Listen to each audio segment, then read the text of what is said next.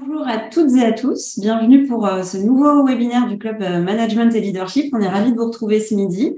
Euh, donc, on, donc on, on, continue les événements euh, en visio comme vous le voyez aujourd'hui. Et le prochain événement pour le coup sera en présentiel le 19 juin dans les, les locaux du groupe Les Échos Le Parisien dans le 15e. Donc vous en saurez plus très bientôt. On communiquera au mois de mai sur ce, sur ce prochain événement. Et aujourd'hui, euh, on a le plaisir d'accueillir Isabelle euh, qui va vous parler de la culture chez Netflix. Et donc, j'en dis pas plus, je laisse Isabelle se présenter. Tout à fait, bienvenue à tous. Donc, je suis euh, coach d'organisation au sein du cabinet Good et j'ai souhaité partager avec vous autour de ce thème de l'autonomie illustrée chez Netflix, mais pas seulement, c'est un partage autour de cette entreprise qui va éclairer beaucoup d'autres sujets qu'on va voir ensemble. Donc, euh, pourquoi ce sujet? J'interviens en fait euh, au niveau de, de, de sujets des transformations, qu'elles soient culturelles ou managériales, pour aider les entreprises à gagner en capacité de changement, donc en facilitation, en coaching et en formation. Et mes sujets d'intervention sont fréquemment autour du feedback, autour du management participatif, de la culture du changement, de la vision partagée, de la motivation, de l'engagement et puis plus globalement des projets de transformation. Donc cette, dans ce cadre-là, j'aime bien faire réagir euh, les collectifs sur des inspirations, des, des façons de faire différentes de ce qui se passe chez eux. Et c'est ça que j'avais envie de vous partager aujourd'hui.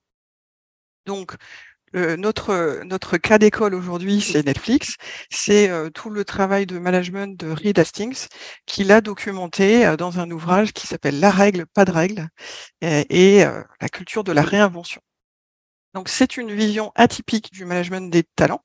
C'est un prisme très particulier dans une culture à l'origine américaine euh, et c'est un récit d'un entrepreneur qui n'en est pas à son premier coup et d'une consultante en management qui remet en perspective ce qui se passe chez Netflix par rapport à des états de l'art sur, sur le management euh, et la culture d'entreprise au sens large. Donc l'objectif aujourd'hui, c'est de s'inspirer, c'est de diverger et euh, pour cela, je, une, première, une première euh, brique à casser euh, pour vous donner un ordre d'idée de, ce qu'on va aborder. Contrairement à beaucoup d'entreprises, chez Netflix, une performance convenable vaut une généreuse indemnité de licenciement. Ça vous donne un petit peu le ton de ce qu'on va partager. C'est une culture d'exigence et de recherche d'une performance euh, constante et la plus élevée possible. Donc, ce sont des éléments qui vont vous inspirer positivement ou négativement. Euh, l'idée, c'est que dans ce partage-là, qu'on soit d'accord ou pas, qu'on soit en phase ou pas, c'est d'apprendre et de partager. Et pour ça, je vous propose, au fil de ma présentation, de noter vos cœurs et vos cactus, c'est-à-dire les cœurs, les concepts, les pratiques qui vous interpellent positivement, que vous, vous auriez envie d'essayer ou d'apporter dans votre propre culture d'entreprise. Et les cactus, que vous voudriez surtout pas voir dans votre entreprise. Donc pour ça, il y a l'onglet discussion de, Zoom qui vous permettra, là où il y a la petite bulle, euh, de poster vos, vos cœurs et vos cactus. Euh, je crois que Maria, tu peux mettre le modèle des cœurs et des cactus, il n'y aura plus qu'à faire un copier-coller. Et l'idée, c'est qu'on les regarde à la fin pour voir euh, globalement ce qui vous a fait réagir. Euh, vous, vous, copiez un cœur et vous dites quel est le, le cœur que vous accordez. Hein. Est-ce que c'est euh, le concept de la franchise? Pour qu'on sache à, quoi il s'adresse et qu'on puisse ensuite en faire un petit bilan. Donc, je vais parler 25-30 minutes et puis ensuite, on pourra faire les questions-réponses. Donc, vous avez aussi un onglet questions-réponses pour stocker les questions qui vous viennent au fur et à mesure de la présentation. Et dans 25 minutes à peu près, je passerai du coup sur le format question-réponse. J'ai bien expliqué, Maria, c'est clair? Oui, c'est clair. OK. Parfait. On est parti. Donc, euh, les trois piliers de la culture Netflix, c'est de maximiser la densité de talent en toute franchise et en supprimant les contrôles, le moins de contrôles possible. L'idée, c'est de créer un système qui, qui concilie liberté et responsabilité. Alors Netflix, je le présente plus, c'est une petite entreprise à l'origine qui faisait du DVD, qui est devenue leader mondial du streaming vidéo. Euh, je passe les courbes exponentielles, on est à plus de plus de 26 milliards de chiffre d'affaires. Euh, et euh, aujourd'hui, c'est vrai qu'ils sont plus aussi euh, leaders qu'il y a quelques années, puisqu'ils sont en face d'Amazon, d'Apple et de Disney, mais en tout cas, ça reste une réussite phénoménale qui a court-circuité le monde du cinéma pour créer des plateformes de, streaming euh, qui est aujourd'hui dans un nombre de pays euh, incroyable. Alors, c'est pas la première entreprise de Reed Hastings. Il y a une histoire avant Netflix. Il a créé avant ça une entreprise de logiciels, Pure Software, et cette expérience-là, elle va forger une certaine vision, euh, euh, cet échec-là, elle va forger sa vision du management. Et chez Pure Software, il y avait la volonté d'amener un cadre aux employés. Donc dès qu'un dès qu'un problème ou une question se posait, on créait une règle. S'il y avait une question sur la façon de s'habiller, on créait bonne pratique sur la façon de s'habiller, sur les notes de frais, on réglementait, sur les congés, etc., etc. Et globalement, ce que Redastic dit aujourd'hui avec le, recul, c'est nous sommes devenus de plus en plus efficaces, mais de moins en moins créatifs. Donc, on a éduqué nos employés à respecter des procédures et des processus. Euh, donc, du coup, c'est un certain conditionnement qui fait que on a raté le tournant du marché. Le marché a abandonné les technologies euh, euh, pour aller vers euh, Java et on n'a pas su renouveler nos idées. Donc c'est une entreprise qui du coup il a revendu au leader du marché et c'est resté dans son esprit toute cette expérience comme un échec. Quand il crée Netflix euh, dans, la, dans, la, dans, la, foulée, euh, il a effectivement envie de faire le contraire de ce qui s'est passé c'est chez euh. Donc l'entreprise se développe bien pendant les premières années, et puis vers ces deux trois ans, il y a une difficulté économique, il y a une réduction du chiffre d'affaires qui se, qui se passe, il y a un trou d'air, et donc il se voit obligé de, de faire un plan social et de se séparer de un tiers de son effectif. Donc il faut se séparer de 40 personnes sur les 120. Donc, euh, se pose la question de, desquels on retient. Et euh, pour le coup, dans cette culture Netflix, l'idée, ça va être de promouvoir la flexibilité, la liberté des employés, l'innovation, plutôt que la prévention des erreurs et l'adhésion aux règles. Alors, comment on fait pour euh, passer de 120 à 80 salariés? Ce qui a été mis en place, c'est de dire, bah, on veut garder ceux qui sont réellement performants, c'est-à-dire qui ont de l'initiative, qui font avancer l'entreprise et qui sont collaboratifs. Et ça, c'est une condition non négociable au talent. On souhaite vraiment ne pas avoir des divas qui, qui seraient très expertes et très fortes, des superstars, mais en travaillant seuls.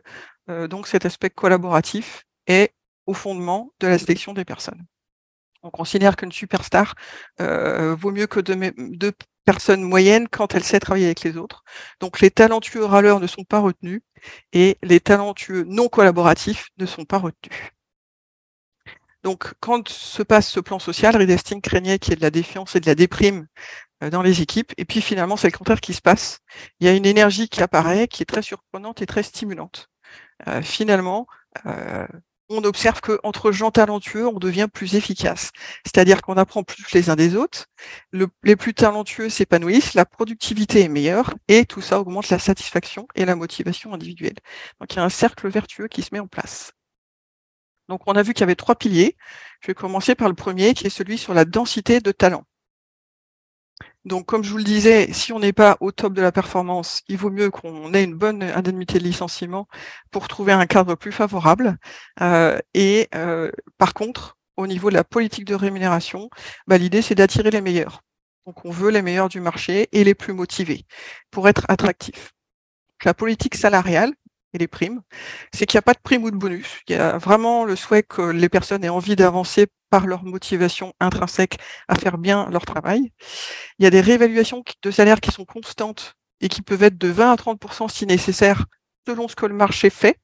C'est-à-dire que n'hésite pas à inciter les collaborateurs à aller passer des entretiens chez la concurrence pour savoir combien valent euh, leur profil et leur poste actuellement sur le marché. Euh, et la rémunération n'est pas liée à la performance. Peut avoir fait personnellement une super année, mais si sa valeur sur le marché n'a pas évolué, il n'y a pas d'augmentation. Donc du coup, avec ce système, le meilleur moyen d'avoir une augmentation n'est pas de quitter l'entreprise, comme on le dit souvent euh, chez nous, euh, mais plutôt d'y rester.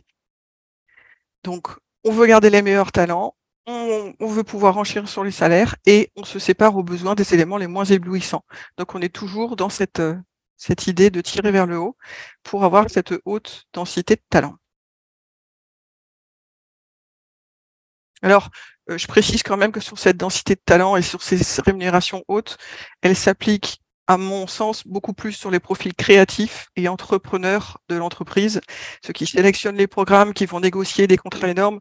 À mon sens, les profils très opérationnels, par exemple support, j'imagine, ne sont pas sur les meilleurs salaires du marché. Le keeper test, qu'est-ce que c'est? Ben, C'est de me dire euh, si, euh, si un salarié démissionnait demain, est-ce que je me battrais pour lui? Donc c'est une question qui permet de se demander est-ce que ce collaborateur donne bien toute sa valeur ajoutée? Ou est-ce qu'au contraire, en fait, ça me soulagerait si j'apprenais sa démission? Donc c'est une introspection et à ce moment-là, si euh, la réponse n'est pas claire, ben, c'est qu'il faut que j'envisage de lui donner des indemnités de licenciement. Alors, bien sûr, ça paraît presque violent. L'idée, c'est quand même que la personne, elle ait du feedback, que personne ne découvre par hasard que sa performance ne convient pas à l'entreprise, euh, et euh, également que chacun s'interroge. Si tu es en train de stresser, ben, fais-toi un keeper test inversé, va demander à ton manager s'il se battrait pour te garder, et si oui ou non, qu'est-ce que tu dois améliorer? Donc, va chercher du feedback. Euh, et à ce moment-là, peut-être qu'il faudra que tu vois s'il y a un poste où tes qualités pourront jouer à plein, ce qui n'est peut-être pas le cas aujourd'hui. Donc souvent, ceux qui, euh, ceux qui, ceux qui sont licenciés, c'est ceux qui n'arrivent pas à matcher avec ces cultures et qui n'ont pas la capacité d'intégrer des feedbacks. Donc le PDG euh, se challenge lui-même tous les trimestres pour savoir qu'il est bien à sa place, s'il apporte bien toute la valeur qu'il peut amener à l'entreprise et s'il doit repartir pour un trimestre supplémentaire. Alors quand on voit ça, ça donne envie de regarder un petit peu, est-ce qu'il y a beaucoup de départs chez Netflix? Euh, par rapport à la moyenne des entreprises américaines, finalement, on voit que le turnover volontaire est de 12%, alors qu'il est que de 3 à 4% chez Netflix. Donc, on voit qu'il y a une vraie fidélisation qui est en place. Le turnover involontaire est de 6% sur le marché. Chez Netflix, il est de 8%, donc deux points de plus. Donc, au final, on a quand même euh, une moyenne de turnover qui est beaucoup plus faible que le marché, de 11 à 12%, versus 18%. Alors l'idée, c'est que l'ambiance chez Netflix, c'est pas une famille, c'est une équipe de sport professionnel. On veut vraiment le meilleur niveau. Donc que chacun soit au top dans son rôle, dans sa position, et euh, que euh, le collectif passe avant l'ego individuel. Et le rôle du manager dans cet écosystème, c'est vraiment de mettre le meilleur profil à la bonne place. Ce matching que ferait un, coach sportif, un sélectionneur. Euh, l'idée, c'est que un travail est une activité limitée à la période de temps magique durant laquelle on est la personne la plus qualifiée et où ce poste nous convient. Voilà, donc l'idée, c'est qu'on veut attirer des talents qui aiment être dans une équipe qui gagne. On vient pas chez Netflix chercher la sécurité de l'emploi, on vient chercher de la victoire en championnat. Euh, on peut aussi rapprocher ces notions euh, aux idées du self-management, d'évaluer sans cesse ma contribution, mes possibilités d'action en fonction du contexte, mes compétences et mon offre de service pour savoir si je suis bien euh, à la bonne place et en vue d'avoir les meilleurs résultats possibles. Là, c'était notre premier pilier sur les talents. maintenant, le deuxième, c'est la franchise. Je ne sais pas si c'est une mauvaise traduction ou quoi, mais on aurait pu parler de transparence. Euh, la franchise, c'est quoi? Bah, C'est une obligation. C'est-à-dire que si vous avez quelque chose à dire sur un projet qui ne vous paraît pas fonctionner, sur une initiative qui vous semble pas être la bonne, vous devez le dire, c'est une obligation. Euh, ne pas prendre la parole équivaut à une trahison. Si vous gardez pour vous des remarques utiles pour l'entreprise, vous choisissez de ne pas aider l'entreprise. Donc l'idée, c'est vraiment euh, que ça soit euh, un fondamental de l'entreprise. De et il y a eu un énorme travail de développement de la culture du feedback qui sont également un vrai bénéfice pour réduire le besoin d'hierarchie et de règles. Plus on est capable de s'ajuster, de se réguler ensemble, moins on a besoin d'arbitres, moins on a besoin de règles figées. Donc l'idée, c'est que la culture encourage le feedback constructif à tous les niveaux de la hiérarchie et dans tous les sens de façon continuelle. Euh, et les feedbacks ne sont pas liés aux augmentations et aux promotions.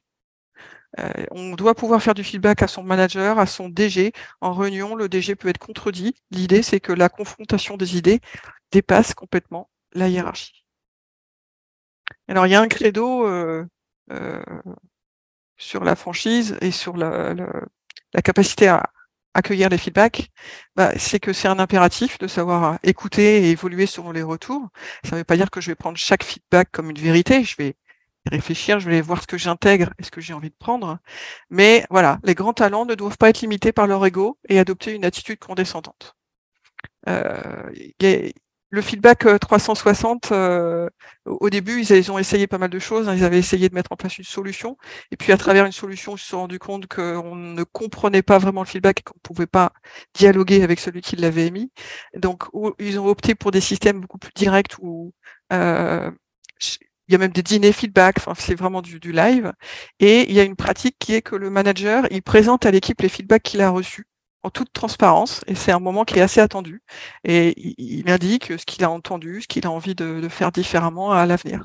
Et donc même le même le DG euh, fait ce, travail-là. Il se sent euh, peut-être encore plus concerné que les autres parce que plus on est haut placé, moins les personnes osent venir partager leurs opinions et leurs avis. Donc lui euh, met un point d'honneur à travailler ce point-là. Alors, dans ce travail d'équipe, pour que ça fonctionne bien, pour ce, ce collectif soit vivable, euh, il y a l'idée qu'on n'accepte pas d'attitude toxique, quelle que soit la valeur que l'on peut avoir, ça c'est exclu. Donc si on prend un peu de recul par rapport à ce phénomène euh, de, toxicité, euh, il y a l'étude, les travaux de Will Phelps sur le fait que un élément qui a un comportement délétère, contre-productif dans un groupe ruine la productivité du groupe de 30 à 40 donc, il y a petites expériences qui ont été faites, hein, un groupe qui se réunit 45 minutes en mode projet et, et en jouant des rôles, et finalement, euh, avec des rôles flemmards, toxiques, pessimistes, dépressifs selon les groupes. Même dans les groupes qui sont composés d'éléments les plus doués et intelligents, le comportement d'un seul fait chuter l'efficacité de l'équipe tout entière. Donc, dans la culture Netflix, on ne veut pas faire entrer, on ne veut pas conserver ces éléments négatifs qui peuvent peser euh, sur l'ensemble de l'équipe. Alors la franchise, c'est aussi la transparence organisationnelle. L'idée, c'est que l'entreprise soit à livre ouvert. Donc il y a un partage d'informations, même les informations confidentielles. Par exemple, les résultats trimestriels sont communiqués aux employés alors que l'entreprise est cotée en bourse. Donc c'est quand même un risque très important. Elles sont communiquées avec un avertissement fuite d'informations égale prison. Euh, mais en tout cas, ils souhaitent ne pas pénaliser les personnes et leur donner un maximum de contexte euh, même s'il arrivait une fois qu'une personne fasse une fuite d'informations, ben à ce moment-là, le, le, elle serait poursuivie. Mais, en tout cas, l'idée, c'est de ne pas pénaliser 99% des collaborateurs parce qu'il risque d'y avoir un mouton noir. Donc, on fait confiance, a priori, à l'ensemble de, des personnes. Donc, c'est leur donner du contexte, c'est regarder le nombre d'abonnés chaque semaine, des choses comme ça, pour que ce soit totalement transparent et qu'on puisse se les approprier on regarde les chiffres hebdomadaires, on veut créer un sentiment d'appropriation et on veut développer l'autonomie et la compréhension du modèle. Ça repose aussi sur euh, le droit à l'erreur. Bah, l'idée, c'est qu'on doit apprendre et partager de ses erreurs et c'est un dû. Donc, les, managers euh, ou les leaders de projet, quand il y a un échec, euh, quand il y a un programme qui ne fonctionne pas, bah, tout ça, ça va être partagé en public pour en tirer des leçons et apprendre quelque chose. Troisième pilier, pour avoir cet environnement de liberté, un des postulats, c'est de dire qu'il faut moins de contraintes, moins de contrôle. Par exemple, les achats. Tout collaborateur peut faire des achats et dépenser euh, des budgets pour euh, ses déplacements, pour euh, les achats qui sont nécessaires. Donc l'idée, c'est des achats qui ne sont pas prévalidés. Donc il y a de la liberté, mais pas les abus, c'est ça qu'on cherchait. Et donc la pratique qui a été mise en place, le, principe d'action qui a été partagé, c'est dépenser l'argent de l'entreprise comme si c'était le vôtre.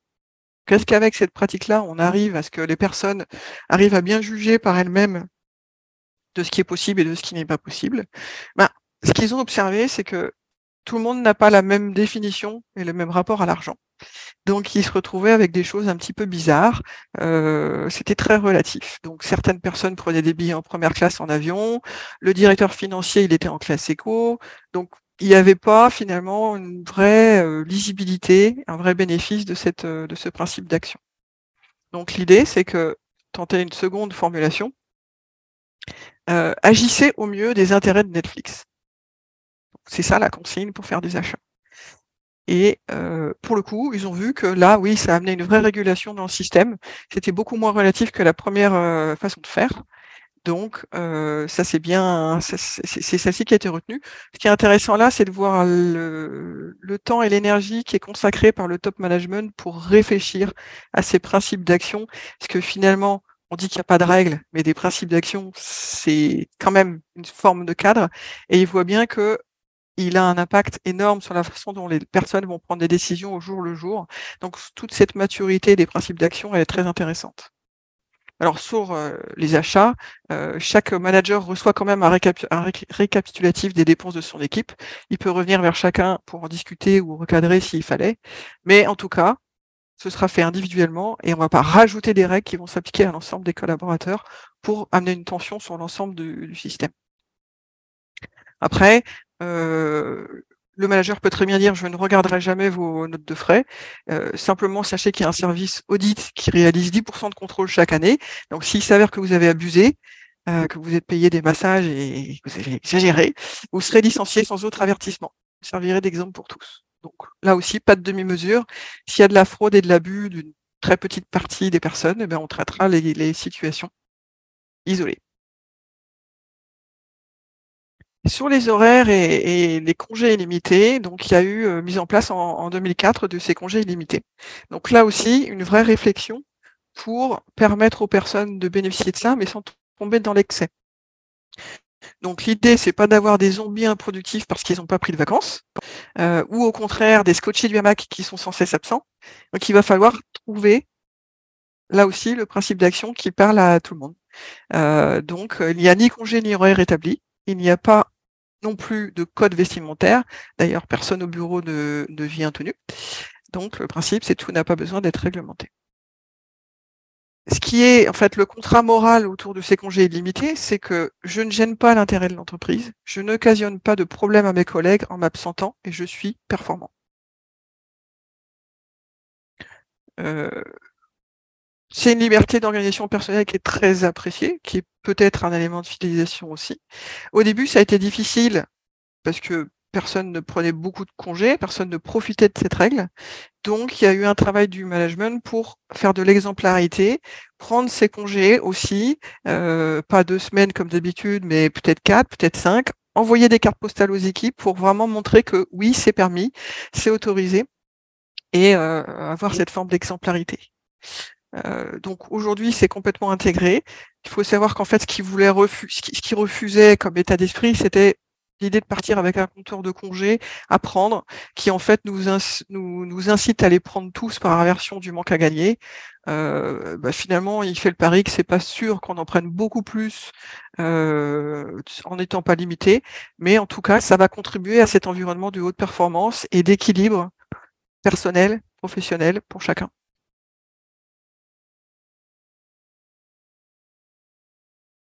Globalement, il y a aussi le rapport au manager qui est intéressant. Ne cherchez pas à faire plaisir à votre boss, mais à agir au mieux pour l'entreprise. On sent que l'intérêt de l'entreprise est une variable d'ajustement des comportements et des pratiques et des limites finalement. Euh, la culture client est très forte, comme dans beaucoup de, leaders euh, d'origine américaine. C'est vraiment un pilier dont on ne parle même pas tellement elle est présente dans, leur culture. Mais il y a aussi cette idée que l'intérêt de l'entreprise est le plus important et c'est ça qui va primer. On ne veut pas créer une culture conformiste où les collaborateurs suivent les décisions parce que c'est le manager, le patron, euh, en oubliant qu'elle est mauvaise. Euh, notre plus grosse erreur à terme, c'est de ne pas commettre d'erreur. Donc là aussi, on veut que les personnes développent leur sens d'initiative. C'est quand on arrive chez Netflix, c'est comme si on avait un certain nombre de jetons d'innovation et qu'on était obligé de les utiliser. On doit amener à euh, pousser le système plus loin, toujours, donc avoir de l'initiative et de force de proposition. Développer la liberté de décision, bah, c'est la voie royale pour construire une structure qui va être ultra innovante si on ne propose jamais rien, si on n'essaie jamais rien, si le manager nous stoppe sans cesse parce que ça a déjà été fait ou parce qu'il n'y croit pas, ben finalement, c'est contraire aux intérêts de l'entreprise. Donc l'idée, c'est que les salariés se considèrent comme des entrepreneurs, des personnes qui, vont réussir, mais au prix d'échecs. Et ça, on le sait très bien. Euh, les, grandes réussites se sont faites, euh, se sont pas fait au premier, au premier essai. Alors, il y a une notion qui est intéressante, euh, le capitaine informé, c'est-à-dire que peut prendre des décisions et il faut une personne responsable derrière une décision.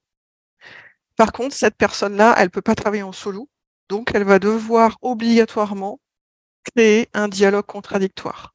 Donc, entendre les avis, les perceptions, les résistances, les, les opportunités que voient ses collègues et les managers sur l'idée qu'elle a. Et donc, faire des paris est un incontournable de la culture euh, Netflix. Alors, un exemple d'un regret de Reed Hastings, c'est que euh, avait à expérimenter à un moment donné euh, une décision qu'il a portée lui-même, un petit peu tout seul justement. Euh, et donc il s'est rendu compte que ouais, les mauvaises décisions, elles viennent souvent d'une prise de leadership isolée sans concertation. Donc Quickster, c'était quoi? C'était euh, en fait, il se dit à un moment donné du développement de Netflix, on va séparer l'activité DVD et l'activité streaming vidéo.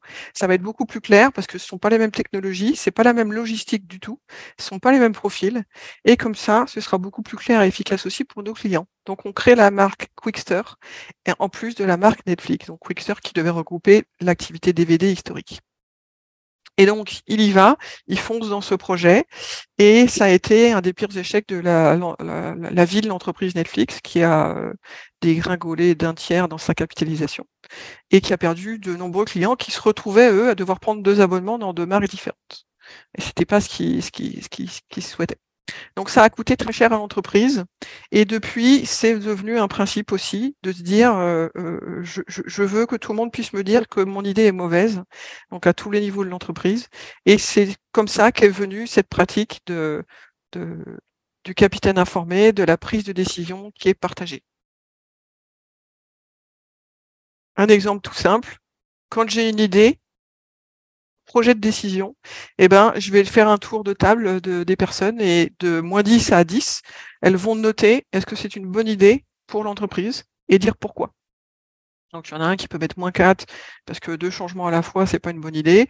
Un autre qui va mettre 8 parce que trouve que le timing est parfait avec un grand lancement sur le marché. Un autre qui va mettre moins 1 parce que euh, le montant n'a pas l'air correct pour cette année. Bref, on va se retrouver avec un florilège de perception de, la pertinence de l'idée, et ensuite charge au capitaine informé de prendre la décision finale. Il y va ou pas en fonction de ce qu'on lui aura dit, et il en tiendra compte si ça lui apparaît euh, une bonification de sa décision. Donc, cette petite pratique anodine est devenue un incontournable dans, euh, dans la culture Netflix. Donc, également pas compliqué à mettre en place. L'idée, c'est qu'on n'a pas embauché des talents à prix fort pour ne pas les écouter. Et il y a également quelque chose dans la culture Netflix, c'est qu'il n'y a aucun temps qui est dédié à l'innovation. On ne va pas créer une journée d'innovation, comme ça c'est fait dans d'autres entreprises, euh, chez Google ou chez 3M. Là, l'innovation, on veut que ce soit tous les jours que ça se joue. Euh, donc, euh, on veut que les employés aient la liberté de mettre en place des brillantes idées auxquelles ils croient. Et c'est comme ça qu'on pourra innover. Donc vous voyez que dans tout cet écosystème, il y a euh, une vraie recherche de flexibilité et d'innovation.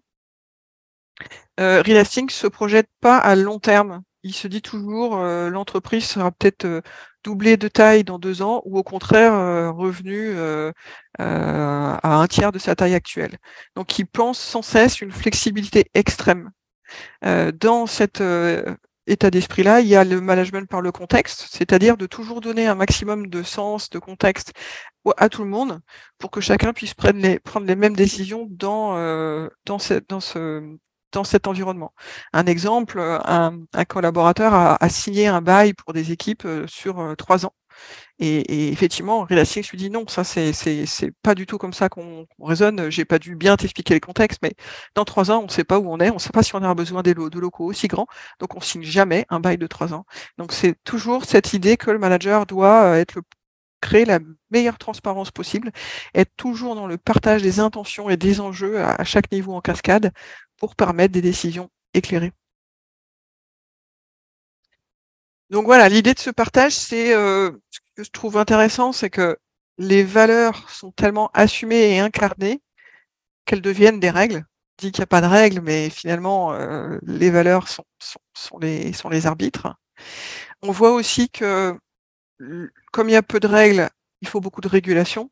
Donc, la contextualisation, les feedbacks ajustent en permanence le système et permettent à chacun d'évaluer constamment sa contribution à l'entreprise la régulation est un pilier.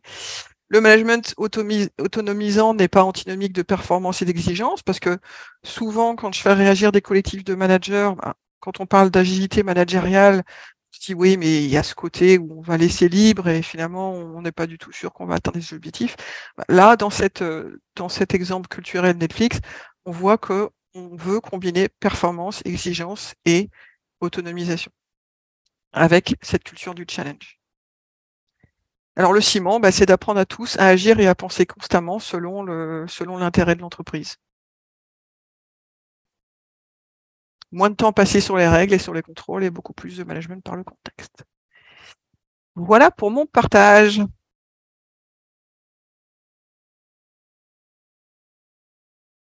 Alors, il y a eu quelques, je vais commenter quelques, il y a eu pas mal de cœurs, pas de cactus, donc ça a ah. fait réagir euh, les critères d'évaluation des collaborateurs, la politique de rétention des talents, même si c'est difficile à potentiellement appliquer dans le mindset français, le keeper tester qui a été euh, apprécié, la culture du feedback, euh, agissez au mieux des intérêts de l'entreprise, notamment pour les achats. Voilà les points qui ont été particulièrement appréciés. Donc, si vous avez des questions pour, pour Isabelle, n'hésitez pas. vous pouvez les poser dans le module Q et R de, de Zoom. Alors, toute cette théorie est parfaite et convaincante. Quid de la cohésion entre humains? OK pour le management, pour le contexte et non par le contrôle. Néanmoins, quid du plaisir et du désir? Euh, Le plaisir et le désir est le fondement puisque euh, on souhaite des personnes motivées. Donc, et, intrinsèquement, pas par une prime ou un bonus. Donc, je pense que ça, c'est quand même important. Euh, il y a des personnes qui ne matchent pas avec la culture Netflix. Euh, on n'est pas tous dans cette euh, dans cette ce, magnifique euh, portrait et elles ne peuvent pas rester.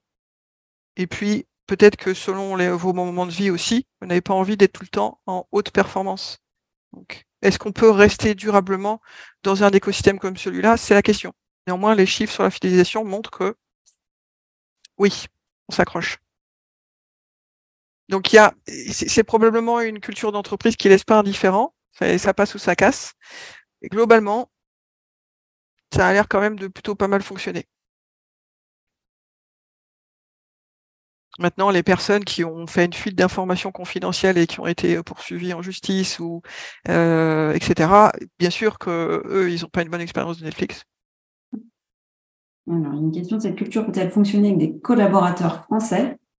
Voilà, je vous retourne la question. Est-ce que vous vous projetez avec euh, cet écosystème-là dans votre organisation? Mhm. Euh, il y, a tout un aspect légal en France qui pourrait nous bloquer sur les congés, par exemple. Néanmoins, il y a quelques entreprises qui ont tenté des expériences et qui ont repoussé les limites sur cet aspect-là avec des, semaines de congés supplémentaires qui peuvent être prises. Et l'exemple m'a fait sourire puisqu'en fait, ils n'ont pas pu s'empêcher de rajouter plein de conditions pour pouvoir prendre des semaines de congés supplémentaires. Euh, il faut avoir atteint 100% de ses objectifs, il faut que l'équipe ait validé que je peux partir, etc., etc. Hum. Et je crois que Netflix a adapté euh, sa culture dans différents pays. Alors, je sais pas s'ils sont, je, crois qu'ils sont pas présents en France directement, mais.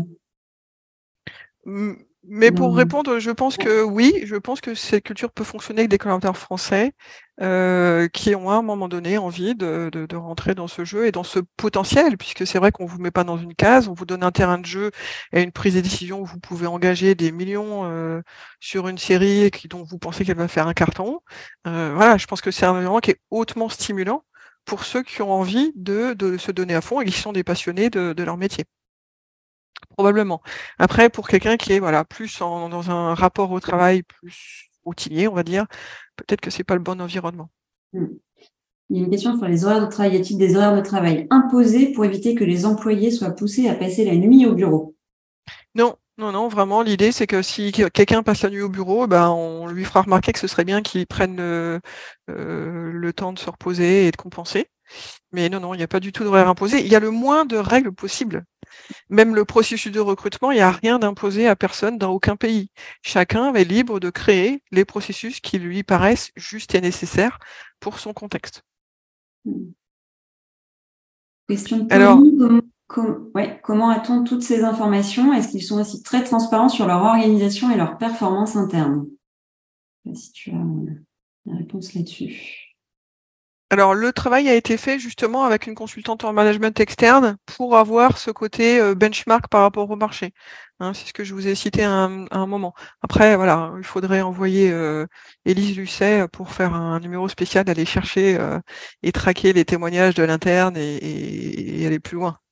Encore une fois, mon propos, c'est plus est-ce que ça nous inspire et est-ce qu'il y a des choses quand on a envie de, de, de rapatrier.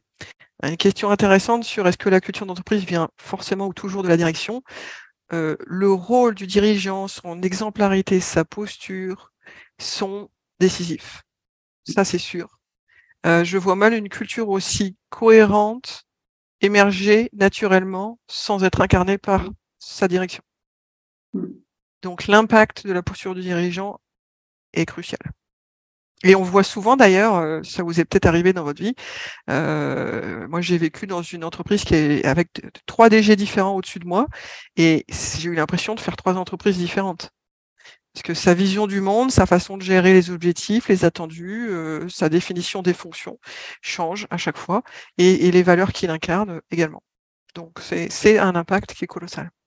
Justement, il y a une question, hein, au-delà des instances de gouvernance obligatoires, quel est le système de gouvernance dans ce contexte de liberté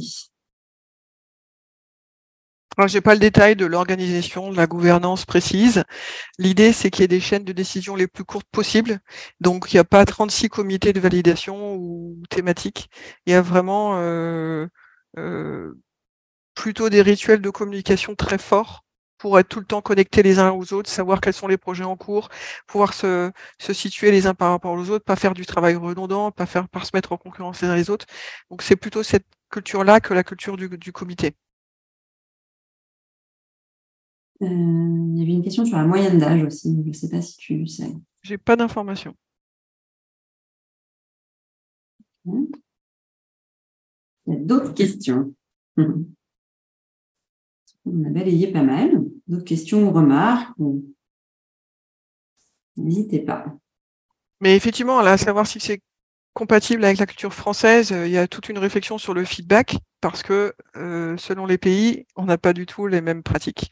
Et notamment en Asie, au Japon, euh, grosse difficulté pour faire émettre aux personnes un avis qui serait contraire à celui de leur manager. Le respect de la hiérarchie là-bas, c'est extrêmement fort. Donc euh, voilà, c'est il y a eu tout ce travail pour savoir quelle est la pratique qui va quand même permettre de faire fonctionner le principe. Donc typiquement, euh, je ne sais pas si c'est le Japon, mais ils ont mis en place en fin de réunion un petit questionnaire. Comme ça, tout le monde euh, s'est cadré, tout le monde scolairement fait son questionnaire et j'ai pas l'impression de dénoncer mon manager en disant que je suis pas d'accord. Voilà, donc ils ont réussi quand même à systématiser cette forme de feedback. Cécile qui demande quel est ton cactus.